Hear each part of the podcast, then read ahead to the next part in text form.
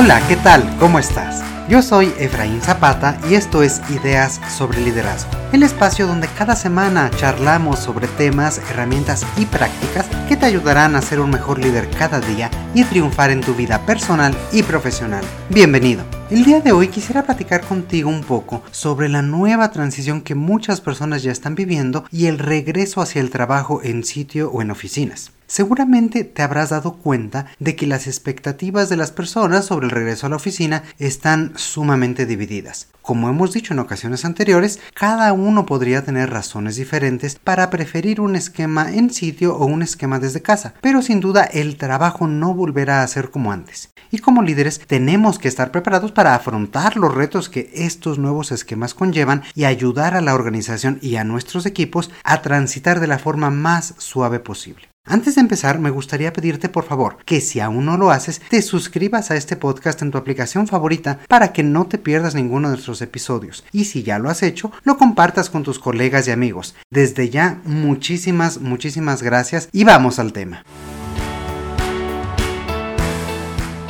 Según varios estudios, entre ellos uno de la Universidad de Harvard y uno más de la firma McKinsey, una amplia mayoría de los colaboradores no está dispuesta a regresar a la oficina en las mismas condiciones de antes. Ya hablábamos sobre este fenómeno conocido como la gran renuncia en un capítulo anterior. De hecho, entre un 60 y un 80% de las personas, de acuerdo con diferentes encuestas, reportan preferir un modelo flexible de trabajo, también llamado un modelo híbrido, en el que se combina de forma flexible, como hemos dicho, el trabajo desde casa con el trabajo en sitio o en oficina. Esto no es solo un buen deseo de los colaboradores. Según también una encuesta realizada por McKinsey, el 90% de los directivos visualiza que el personal de sus organizaciones que pueda realizar su trabajo fuera de sitio trabaje al menos 20% de su tiempo fuera de las instalaciones. Y esto es importante porque no se centra únicamente en directivos estadounidenses como la mayor parte de los estudios, sino que está visualizando a nivel global cuáles son esas tendencias y cuáles son esas percepciones tanto de colaboradores como de directivos.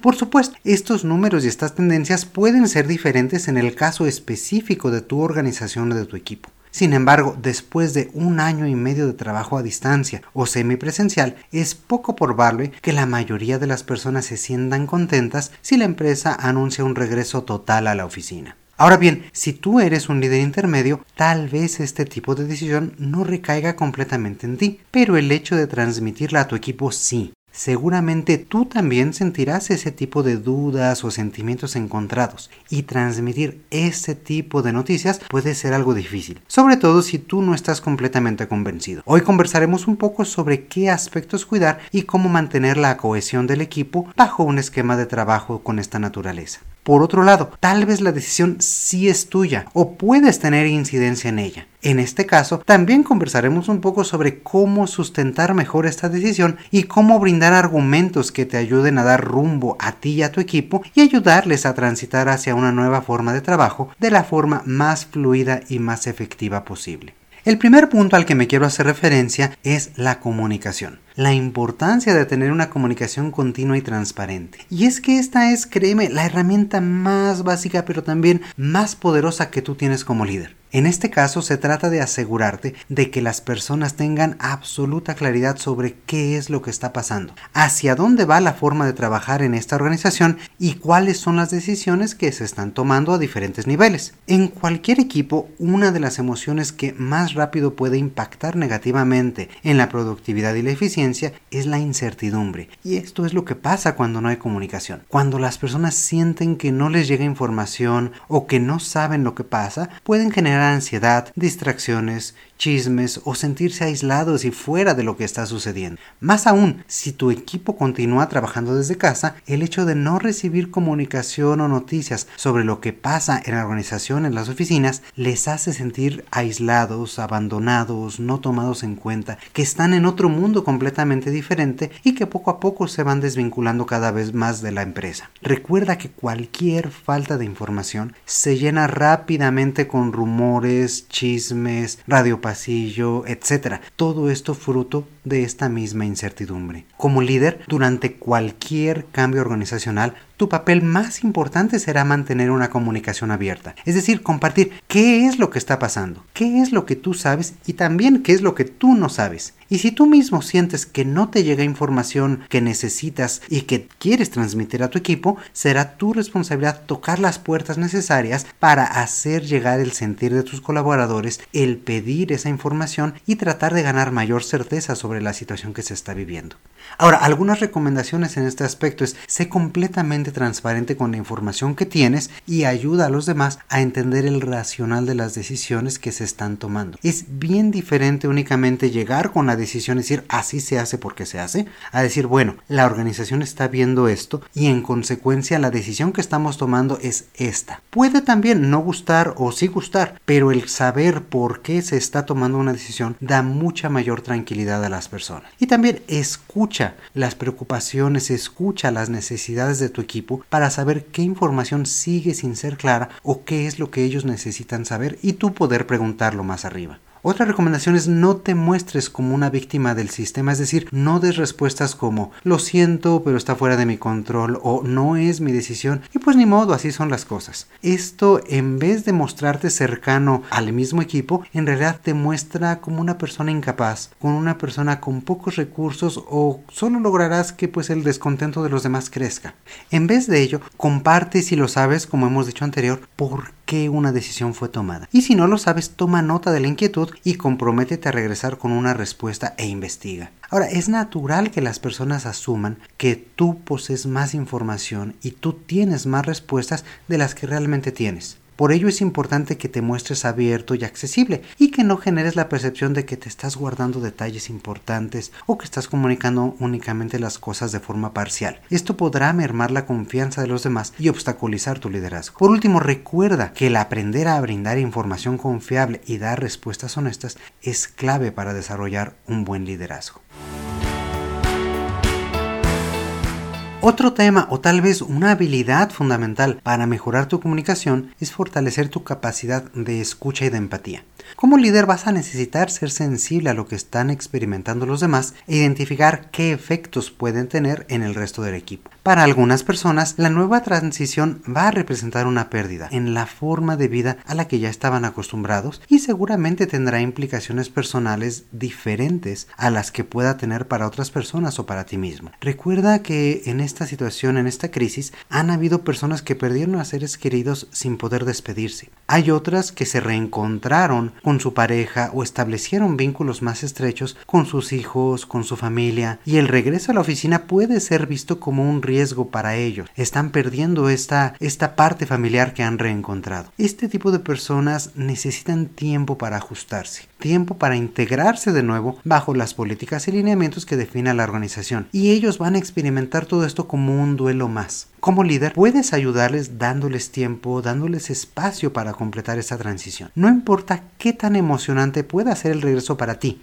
cada quien lo va a vivir de forma diferente y habrá quienes necesiten más tiempo para ajustarse que otros. Muy seguramente en este sentido tú también tendrás sentimientos encontrados sobre esta nueva forma de trabajo, sobre las políticas, sobre los procesos o también sobre la falta de claridad e información que te pueda dar a ti la organización. Sé honesto contigo mismo. Haz un ejercicio de introspección y de reflexión sobre cómo te sientes y qué esperas en esta nueva etapa. El tener esta claridad primero tú sobre tus emociones y qué es lo que estás pensando te ayudará a entender mejor qué es lo que puede estar pasando en la mente de las otras personas y que tu comunicación sea más clara, más asertiva y acercarte de una forma mucho más auténtica a los demás. Recuerda, no eres nada más el mensajero de la organización, eres parte, eres una persona, igual que tu equipo, y tú también experimentas estas emociones, estos sentimientos. Acércate a los demás a través de tu propia emoción y que no te dé miedo compartir qué es lo que tú piensas, qué es lo que tú sientes. Esto créeme te va a acercar mucho más.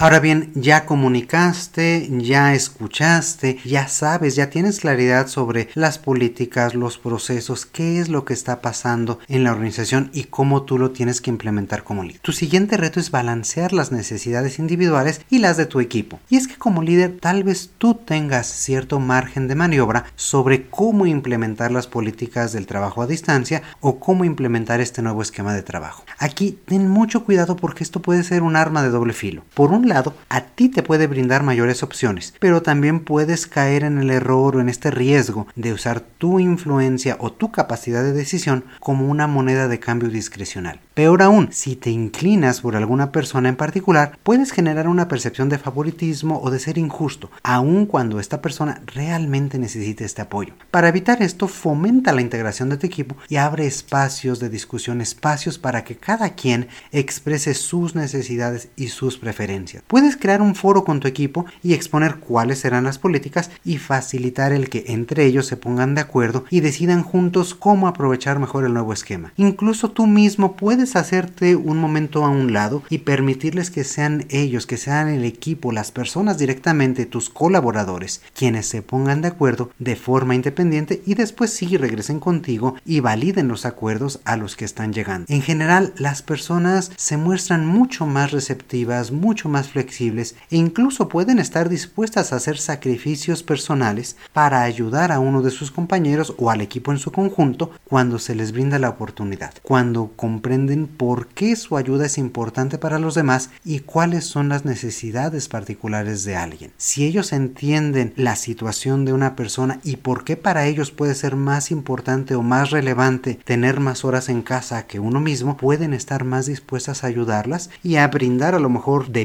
tiempo, ¿no? De este un día que a mí me tocaba venir a la oficina, yo se lo cedo a una persona que este necesita eh, salir o al revés, un día que yo tenía que, que permanecer en casa, se lo puedo ceder a aquellas personas que necesitan realmente ese espacio. Si fueras tú directamente como líder quien tomara esa decisión, te perderías de esta oportunidad para fomentar los acuerdos, para integrar más estrechamente a tu equipo y además, como dijimos antes, tu reputación puede verse afectada y puede ser percibido como un líder injusto, con favoritismos, eh, etcétera, ¿no? O sea, aquí tú mismo puedes estar sufriendo como líder. Ahora, por último, viene el tema de cómo lo podemos implementar y cómo lo podemos llevar a la realidad. Y este también es un, un argumento que pesa tanto en favor como en contra de este tipo de esquemas flexibles, y es la confianza y la productividad. Tanto las personas que están a favor del trabajo 100% en oficina creen que la productividad aumenta con esta forma de trabajo por la interacción, por el trabajo en equipo, por la facilidad de colaboración y de vernos rápidamente para desatorar cuestiones inmediato. Igualmente, las personas a favor del trabajo a distancia sustentan, argumentan que la productividad aumenta en este esquema por la libertad de trabajar como y cuando mejor convenga para cada persona y de esta forma ser más efectivos. En realidad ambas versiones, ambas posturas pueden tener algo de razón y cada organización y cada equipo y cada persona somos diferentes. Lo que pueden decir las investigaciones a este respecto es que sí existe, sí existió durante todo este tiempo que estuvimos trabajando a distancia un aumento en la productividad tanto individual que se vio reflejado en un 58% como grupal en un 49% durante todo este periodo que hemos vivido trabajando a distancia por la, por la situación que ya todos conocemos. Clave para este aumento en la productividad ha sido sin duda la confianza que se brindó a los colaboradores. Y como decía Ernst Hemingway, eh, y que también lo reflejamos en algún episodio anterior, la mejor forma de descubrir si puedes confiar en alguien es confiando en él. Y esto fue exactamente lo que pasó. Muchas organizaciones tenían reticencias, tenían limitantes sobre implementar estos esquemas de trabajo a distancia y cuando se vieron forzadas a hacerlo, cuando se vieron obligadas a confiar en sus colaboradores, descubrieron que estos respondieron y la confianza que se les dio retornó en igual forma en muchos casos con mucha mayor productividad. Seguramente para muchos jefes la idea de no saber exactamente qué están haciendo sus empleados en un momento dado puede ser chocante, pero esta forma de pensamiento no solo es cada vez menos frecuente, sino también es cada vez menos aceptada por los demás. Por ello, parte de las habilidades básicas que un líder real debe de desarrollar son el delegar, el facultar, el empoderar y dar seguimiento efectivo a las tareas y responsabilidades asignadas, dando espacio, dando libertad para que los demás la realicen y en un entorno de confianza Es decir, si el líder ha dado una responsabilidad a alguien, le ha explicado y se ha cerciorado de que fue entendida y que cuenta con las herramientas y recursos para hacerla, no hay razón por la cual creer que no se realizará. Y no hay necesidad para que el líder esté allí encima de él eh, viendo qué es lo que está haciendo minuto a minuto. Claro, hay que dar seguimiento, hay que ver cómo va, pero no hay que estar encima de las otras personas. Y un último tema que me gustaría platicar contigo es el ser incluyente cuando ya se estén eh, trabajando estos esquemas híbridos. Y aquí, ser incluyente no solo se refiere a la diversidad y equidad de tu equipo, sino de lograr que cada miembro se sienta realmente una parte integrante, sin importar que no esté presente físicamente. Una vez que el nuevo esquema de trabajo esté andando, un nuevo reto para ti será asegurándose de no dejar de lado a ningún miembro del equipo y que todos se sientan parte, que todos formen parte parte de ese grupo. Una excelente forma de lograrlo es aprovechar, por ejemplo, las videoconferencias. Crea reglas no solo para fomentar la efectividad durante la reunión, sino también para que el equipo se acerque y se conozca mejor. Esto cada vez va a ser más y más importante en el futuro, sobre todo cuando se incorporan a tu equipo nuevas personas a las cuales a lo mejor el resto del equipo no tiene la oportunidad de conocer físicamente, de conocer en vivo. Entonces, aprovechar estos espacios va a ser súper importante para que ellos se sientan incorporados y se conozcan mutuamente.